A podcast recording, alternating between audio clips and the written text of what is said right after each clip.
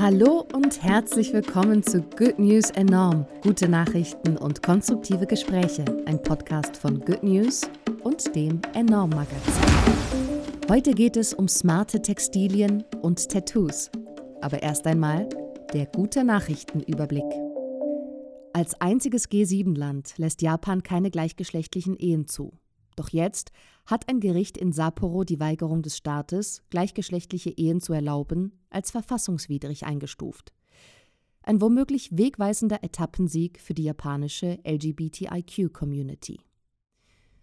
Mikroplastik, das durch Haushaltsprodukte ins Abwasser gelangt, kann von Kläranlagen oft nicht herausgefiltert werden und gelangt so in Gewässer. Der neuartige Filter von Ecofario soll das Mikroplastik direkt in Aufbereitungsanlagen zurückhalten und kann das Wasser von bis zu 95 Prozent der Plastikpartikel befreien. Wäre unbezahlte Care-Arbeit bezahlt, würde sie laut Rechnungen von Oxfam etwa dreimal so viel umsetzen wie der IT-Sektor. Wie viel man für Sorgearbeit bekommen würde, kann die App Who Cares berechnen. Mit dem Gedankenexperiment will die App Aufmerksamkeit dafür schaffen, dass auch Sorgearbeit essentielle Arbeit ist. Eine Initiative von französischen Bürgerinnen machte den Vorschlag, nun hat die Nationalversammlung in Paris zugestimmt. Klimaschutz wird verpflichtend in die französische Verfassung eingeschrieben. In Artikel 1 garantiert der Staat neuerdings, gegen den Klimawandel zu kämpfen und die biologische Vielfalt zu schützen. Produktiv weniger arbeiten. Spanien will als erstes Land der Welt die Vier-Tage-Arbeitswoche etablieren. In einer dreijährigen Testphase sollen über 200 Unternehmen finanziell dabei unterstützt werden, die Arbeitszeit ihrer Mitarbeiterinnen auf 32 Stunden pro Woche zu verringern. Ich freue mich, dass wir heute über smarte Textilien sprechen, über T-Shirts und Pullis und Tattoos, die wir tragen können oder auf die Haut auftragen und die uns Informationen liefern oder aber Energie erzeugen. Ich bin Bianca und ich bin Redakteurin bei Good News. Hi, ich bin Miriam und ich bin Redakteurin beim Enorm Magazin. Wir haben ja in der letzten Folge über unsere Enorm Crowdfunding-Kampagne gesprochen und danach sehr viel Unterstützung von euch bekommen. Dafür wollten wir uns an dieser Stelle herzlich bedanken und freuen uns natürlich, wenn ihr uns weiterhin supportet und zwar bis zum 12. April. Bis dahin ist die Kampagne bei Startnext online.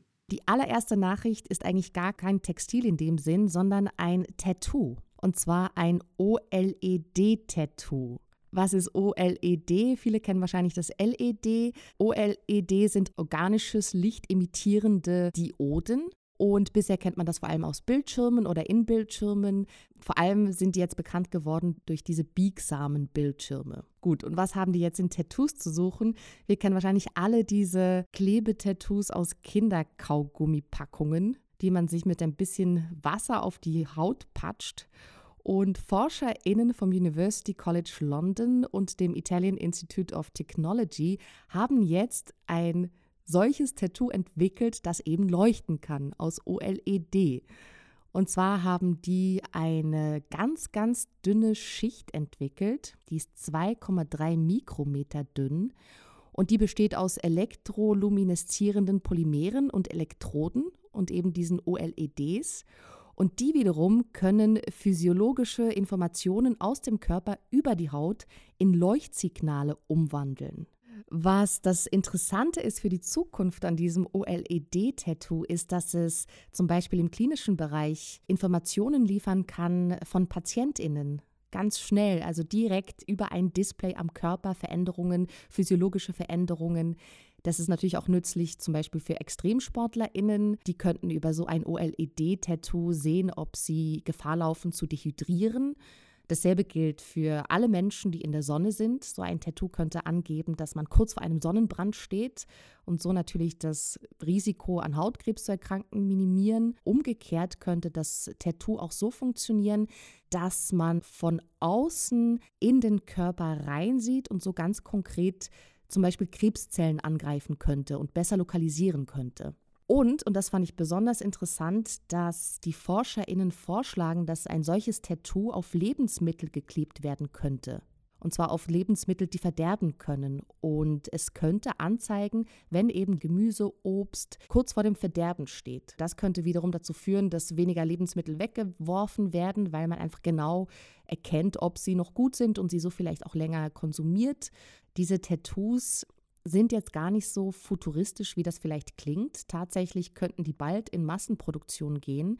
Die sind einerseits sehr günstig herzustellen und eben andererseits auch in der Anwendung sehr praktikabel. Also das ist gar nicht mehr so weit weg. Ja, dann mache ich einfach mal ganz flott weiter. Und zwar würde ich gerne über eine Innovation sprechen, ja, die mich wirklich sehr begeistert. Und ich habe ein Interview geführt mit der ja, Erfinderin oder Miterfinderin dieser Innovation, mit Diane Jen Lin.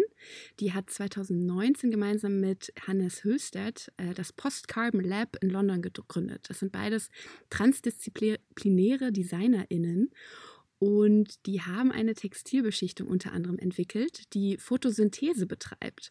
Das heißt, du trägst ein T-Shirt, auf dem Mikroorganismen leben, die eben CO2 in Sauerstoff umwandeln. Das äh, fand ich super spannend, denn das ist wirklich eine, ein radikaler Ansatz, den die beiden verfolgen. Und zwar züchten sie dafür ja Algen und Bakterien in kleinen Inkubatoren oder ja, Brutkästen sobald die ausgewachsen sind sozusagen, können sie damit Textilien aller Art färben oder beschichten. Und es geht nicht nur um Damen- und Herrenkleidung, sondern auch um Polster, Kissen oder auch Sitzbezüge in Autos. Und sie arbeiten dafür mit kleinen Unternehmen und messen auch zusammen. Ich könnte sie auch beauftragen, mein T-Shirt eben beschicht, zu beschichten mit diesen Mikroorganismen. Und die Vorteile dieser Innovation liegen ja so ein bisschen auf der Hand. Also im Gegensatz zu den ja, zu anderen Modeproduktionen erfordert diese Produktion wenig Platz. Also sie brauchen nicht riesige Flächen irgendwie zum Anbau und ähm, sie kommen auch ohne den Einsatz von Pestiziden aus. Sie produzieren kein Abwasser. Und das Besondere ist natürlich, dass bei der Züchtung wandeln die Mikroorganismen natürlich schon CO2 in Sauerstoff um. Und das tun sie auch weiterhin, äh, wenn sie dann schon auf einem T-Shirt leben, also wenn sie beschichtet sind, dann ähm, generieren sie eben weiterhin Sauerstoff und zwar ungefähr so viel wie eine sechs Jahre alte Eiche pro Tag. Sie nennen diesen Ansatz selbst radikal äh, und haben auch einen Begriff dafür, Regenerative Sustainability Activism. Und radikal ist das vor allem wegen zwei Dingen. Zum einen kaufen sie keine neuen Textilien für ihre Produktion, sondern sie leihen Dinge von Freunden, sie mieten, sie kaufen, wenn überhaupt, Second-Hand-Kleidung und sie verwenden irgendwie auch alles, was ihnen in die Finger kommt und was sie irgendwie zufällig finden. Diane Jen Lin hat mir erzählt, dass sie einmal, als sie mit ihrem ja, Elektroauto durch die Stadt fuhren, um Sachen abzuholen, haben sie auf der Straße einen Kühlschrank gefunden, den irgendwie irgendein Londoner eben da entsorgt hat und sie dachten sich spontan, ach, den können wir doch noch schön für, einen, für einen Inkubator verwenden. Also wir möbeln den einfach auf und dann können wir darin unsere Mikroorganismen züchten. Und sie wollen eben damit auch darauf aufmerksam machen, dass eben unglaublich viele Textilien einfach weggeschmissen werden. In Großbritannien sind das mehr als 200.000 Tonnen pro Jahr, die eben in Mülldeponien landen und in Deutschland sind es fast 392.000 Tonnen. Das ist ein Pro-Kopf-Verbrauch von 4,7 Kilo Gramm und davon werden nur ungefähr 0,5 Kilogramm recycelt. Der Rest äh, landet eben auf Deponien oder wird verbrannt. Das ist wirklich Wahnsinn, was da weggeschmissen wird. Vor allem aber ist der Ansatz radikal, weil sie eben nicht nur klimaneutral arbeiten, sondern sogar klimapositiv. Und sie sagen auch selber, dass sie sich eben nicht damit zufrieden geben, äh, sagen zu können, dass sie ein weniger schlimmes Material entwickelt haben, so wie es eben auch große, ja, milliardenschwere Konzerne tun, diese less harmful Mentalität, sondern sie wollen wirklich ihren negativen Einfluss auf die Umwelt direkt in einen positiven verwandeln. Und sie fordern eben auch andere Konzerne dazu auf, das Gleiche zu tun.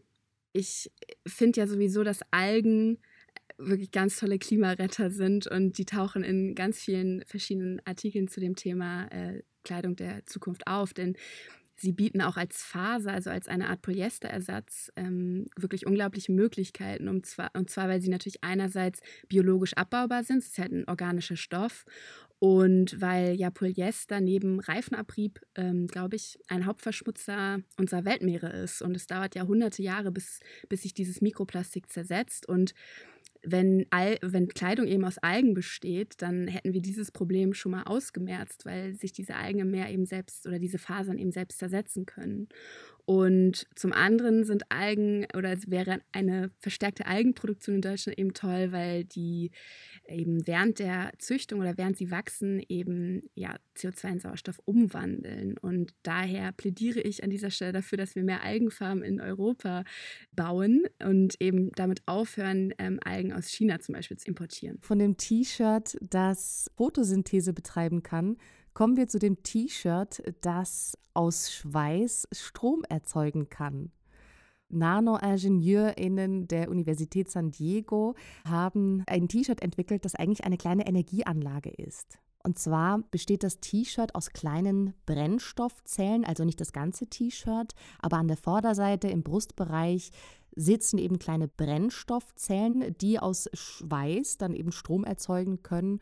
Und an den Seiten und Unterarmen sind so kleine Mini-Generatoren. Und die arbeiten natürlich durch Bewegungen der Arme oder beim Laufen. Also man muss jetzt gar nicht unglaublich schwitzen, um Strom zu erzeugen. Selbst im Ruhezustand erzeugt dieses T-Shirt Strom. Endlich sind wir mal zu was gut, wir Menschen, oder? Endlich sind wir mal zu was gut. Also wir können äh, rumliegen, dieses T-Shirt tragen und produzieren dabei so viel Energie, wie eine Armbanduhr braucht, um etwa eine halbe Stunde zu laufen. Das ist jetzt noch nicht so wahnsinnig viel, aber die Idee steht ja auch noch am Anfang. Äh, perspektivisch könnte man da wahrscheinlich für unterwegs einfach ja, sein eigener kleiner Energiegenerator sein. Ja, seine, man braucht keine Powerbanks mehr mitzunehmen. Das ist doch super. Das Problem daran ist aber noch, dass man es nicht waschen kann.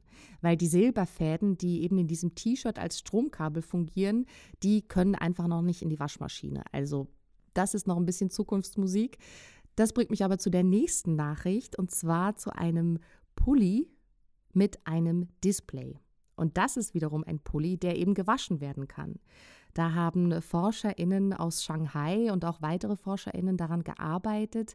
Im Gegensatz zu dem OLED, worüber wir vorhin bei den Tattoos gesprochen haben, haben die einen anderen Effekt genutzt, und zwar der der Lumineszenz. Es gibt Materialien, die leuchten, wenn sie mit Spannung aufgeladen werden oder mit Spannung in Berührung kommen. In diesem Fall haben die ForscherInnen Zinksulfidphosphor verwendet und versilberte leitfähiges Garn damit beschichtet. Und das haben die in diesen Pulli eingenäht oder eingewebt. Einerseits und andererseits leitfähiger Kunststoff. Und an den Stellen, an denen sich dieser Kunststoff mit diesen Zinksulfid-Phosphor beschichteten Garnfäden trifft, entstehen so Punkte, die leuchten, wenn man diesen Pulli unter Spannung setzt. Das ist jetzt nicht viel Strom, ich glaube, das war ein Milliwatt Strom. Es wird also auch nicht heiß und es ist absolut tragbar. Aber wenn das eben unter Strom steht, dann können diese Punkte aufleuchten. So, und darüber entsteht eben dann ein Display auf dem Pulli. Jetzt kann man sich fragen, wozu braucht man einen Display auf seinem Pulli?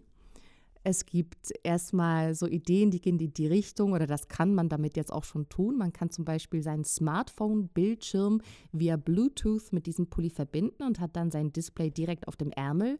Das kann praktisch sein, wenn man zum Beispiel Fahrrad fährt oder Motorrad und sich so navigieren lässt. Einerseits. Andererseits, und das finde ich aber das Spannende und ich glaube, das ist auch das Potenzial von diesem Pulli, dass in der Zukunft diese Displays genutzt werden können in klinischen Zusammenhängen, um komplizierte Hirnwellen zu messen im Bereich der Patientinnenversorgung, aber natürlich darüber hinaus auch für Menschen, die vielleicht nicht über Sprache kommunizieren können. Für die wäre dieser Pulli sinnvoll, weil deren Reaktionen, Emotionen, Gefühle über Leuchtsignale auf ihrem Pulli angezeigt werden würde, so würden sie eventuell besser verstanden werden von ihrer Umwelt und umgekehrt für Menschen, die vielleicht Emotionen nicht so gut lesen können, könnten das dann auch besser an diesem Pulli absehen. Aber das ist jetzt erstmal Zukunftsmusik. Krass finde ich einfach auch an diesem Pulli, dass der sich easy waschen lässt. Der hat 100 Waschgänge überstanden, ohne seine Funktion einzubüßen.